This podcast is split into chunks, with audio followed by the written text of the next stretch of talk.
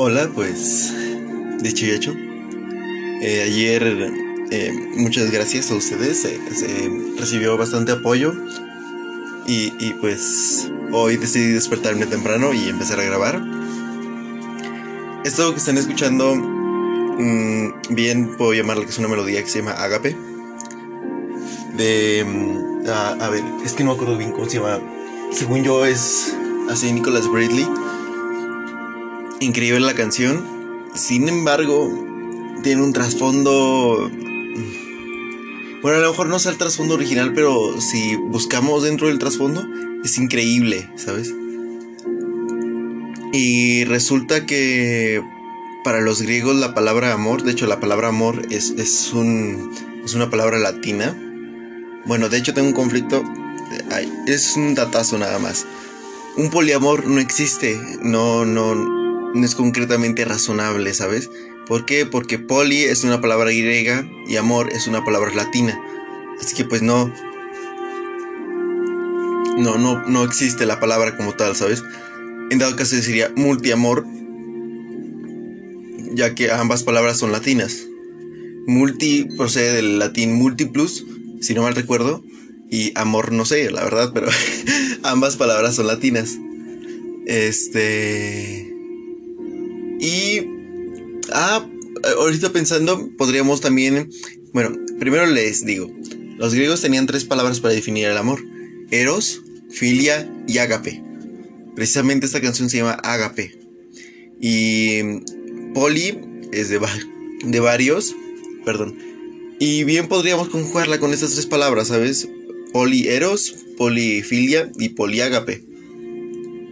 Pero hoy más que nada de centrarnos en esas tres palabras, vamos a centrarnos en, lo que es el amor latino, en lo que es la palabra amor como palabra latina, pues. Pero primero les voy a explicar qué eran estas tres palabras. Eros era eh, el erotismo, el amor, el amor erótico. Bien lo dice su palabra eros. De hecho, la raíz etimológica de erótico procede de eros. Luego está filia, que es el amor entre amigos, el amor a amigos. Y luego está ágape. Bien. Este es aquí el momento donde la melodía y la palabra se unen y forman un sentimiento increíble pero horrible, ¿sabes? Justamente porque agape es el amor al prójimo, el, el amor a la comunidad, a, sí, como tal. Pero los griegos solamente lo utilizaban para la comunidad que conocías como tal. O sea, yo podría sentir ágape hacia mi escuela porque es una comunidad que conozco. Ágape hacia mi familia, ágape hacia mi colonia, ágape hacia mis amigos. Bueno, no, amigos no porque ya existe la filia, ¿verdad? Sin embargo, ágape, amor al prójimo, ¿sabes? Y, y de hecho ellos no lo decían como tal al prójimo, sino que a la comunidad, a la comuna. Y, de hecho la palabra comuna o comunidad antiguamente tenía un significado diferente. Y es lo que pasa con todas las palabras o, con muchas de las cosas, ¿sabes? Y ah, es, es, increíble, ¿sabes? De hecho, fíjate que el amor es algo... A ver, vamos a primero a centrarnos en un tema acá biológico y muy razonable. Y resulta que el amor como tal no existe, sino que ¿Cómo lo podríamos llamar? No sé, pero en el Paleolítico, que fue donde más, los, más o menos el, el ser humano antiguo empezó a, a agarrar acá como conciencia y a fumar comunas.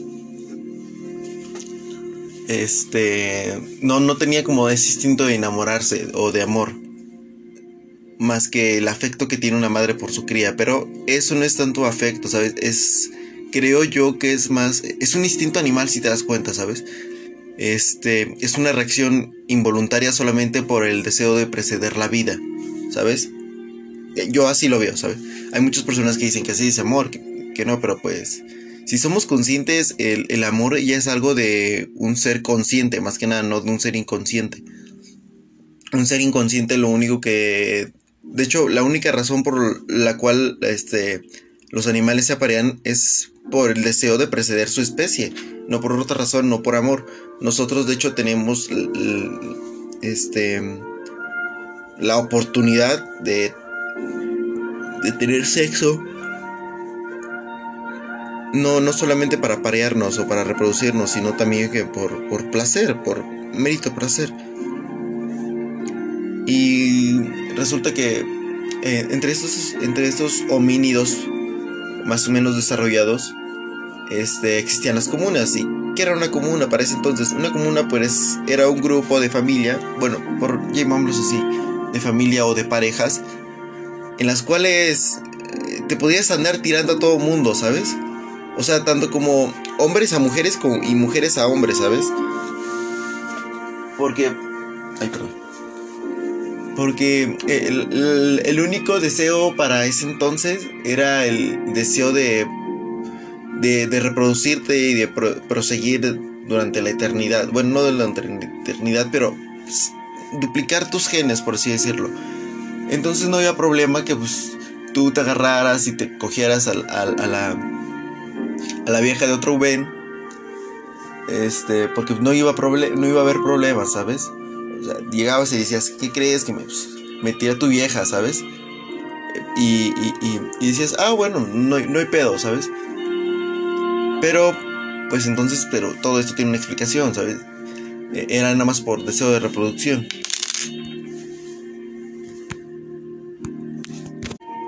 Bueno, listo. Eh, sonó el teléfono de la casa y tuve que ir a contestar. Y, lo que decía era que, y resulta que después de todo este apareamiento, este, pues, iba, venían con ellos las crías, ¿sabes? Y decían, ¿qué crees? Que tuve un hijo, pero no es tuyo, es del otro men. Y, decían, bueno, no hay problema, lo cuidamos entre todos, ¿sabes? Y no había problema, y tal vez esto le hubiera encantado, le hubiera encantado a nuestro presidente, ¿verdad? Pero pues no, ya no somos esa civilización. ¿Pero por qué? Ese era una como una... O, una... ¿Cómo le podemos llamar? Mm, una... Es que es una monogamia, sí, perfectamente. Bueno, no es una monogamia. Una monogamia es lo que actualmente... Era una poligamia. Con, poligamia me refiero a, varios... Mm, a varias relaciones, pues. Sí, como tal. A varias parejas, más que nada. Era una como una poligámica. Y entonces, con, este paso del tiempo, este, el ser humano se dio cuenta de que una comuna, una comuna poligámica era la mejor opción, porque después de la era glaciar, las comunas que se empezaron a hacer monogámicas, pues no sobrevivieron por el simple hecho de que no se podían reproducir entre más. Sin embargo, una comuna poligámica, pues sí, ¿sabes? O sea, se reproducían prácticamente el doble más rápido y, sobrevivían de mucho mejor manera. Entonces durante mucho tiempo esa fue la mejor manera de adaptarnos. Sin embargo, después viene una revolución de ideas y con ello el cristianismo, que de hecho el cristianismo fue uno de los principales factores por el cual la monogamia, digo la poligamia se acabó y empezó lo, lo que fue la monogamia. ¿Por qué? Porque pues prohibían, prohibían el incesto. Y de hecho Freud en alguno de sus escritos dice que Em, el primer paso para vivir en paz, creo, algo así, más o menos. No creo que el doctor Freud lo haya puesto en esas palabras, ¿verdad? Pero era, es, algo así. El primer paso para tener una vida plena o para vivir en paz era evitar, evitar tirarte a tu mamá, ¿sabes? Y, y, y, resulta que sí, pero bueno, eso es ya un paso muy grande.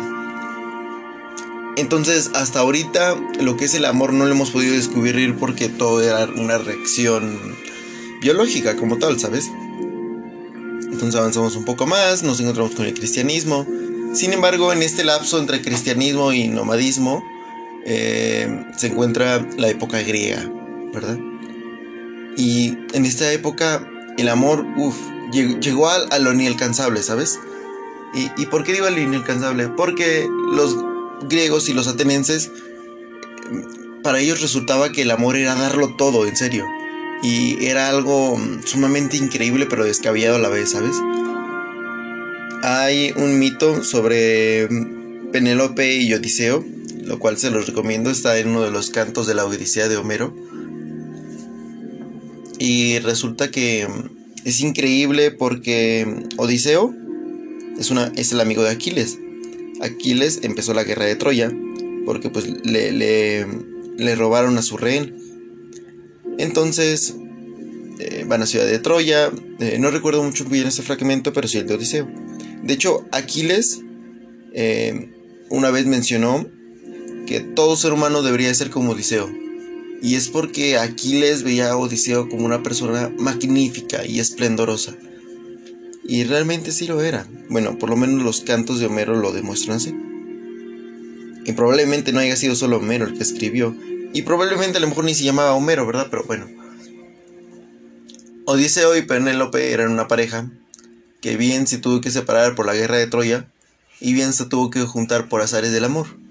Uy, qué bueno. Qué, qué bonito hablé, creo yo. Y eh, Odiseo se va a la guerra de Troya. De hecho, este poema también, este fragmento lo pueden encontrar bien en el poema de Ítaca, que menciona esto. De hecho, Ítaca fue la ciudad por la que tuvo que pasar Odiseo para poder llegar a ver otra vez a Penélope. Y resulta que Penélope lo estuvo esperando en Atenas todo el tiempo necesario hasta que llegara Odiseo. ¿Por qué? Pues porque lo amaba, ¿sabes? Ella sabía que probablemente Odiseo hubiese muerto, y de hecho muchos le decían eso, que, ya no estuviera ahí porque Odiseo había muerto. Y a pesar de eso, prácticamente, a lo mejor ustedes la ven indirectamente, pero Penélope entregó su vida a Odiseo, dio su vida por él. O sea, tal vez no fue una guerra, pero lo esperó, ¿sabes? Y probablemente esa Penélope, no sé, sea alguna señora que lleva esperando 20 años a su hombre que se fue al gabacho. Digo, no es mi caso, pero he visto casos, ¿sabes? Y eso era el amor para los griegos, el esperar. Y resulta que eh, era hermoso, ¿sabes? Sin embargo, para los griegos, como tal, el amor no existía. Solamente existía el eros, la filia y el agape. Entonces avanzamos más. De hecho, ah, creo que el, estar hablando tanto de historia como que aburre un poco todo esto. Así que mejor vamos a sentarnos a lo bueno, a lo que hoy es actualmente.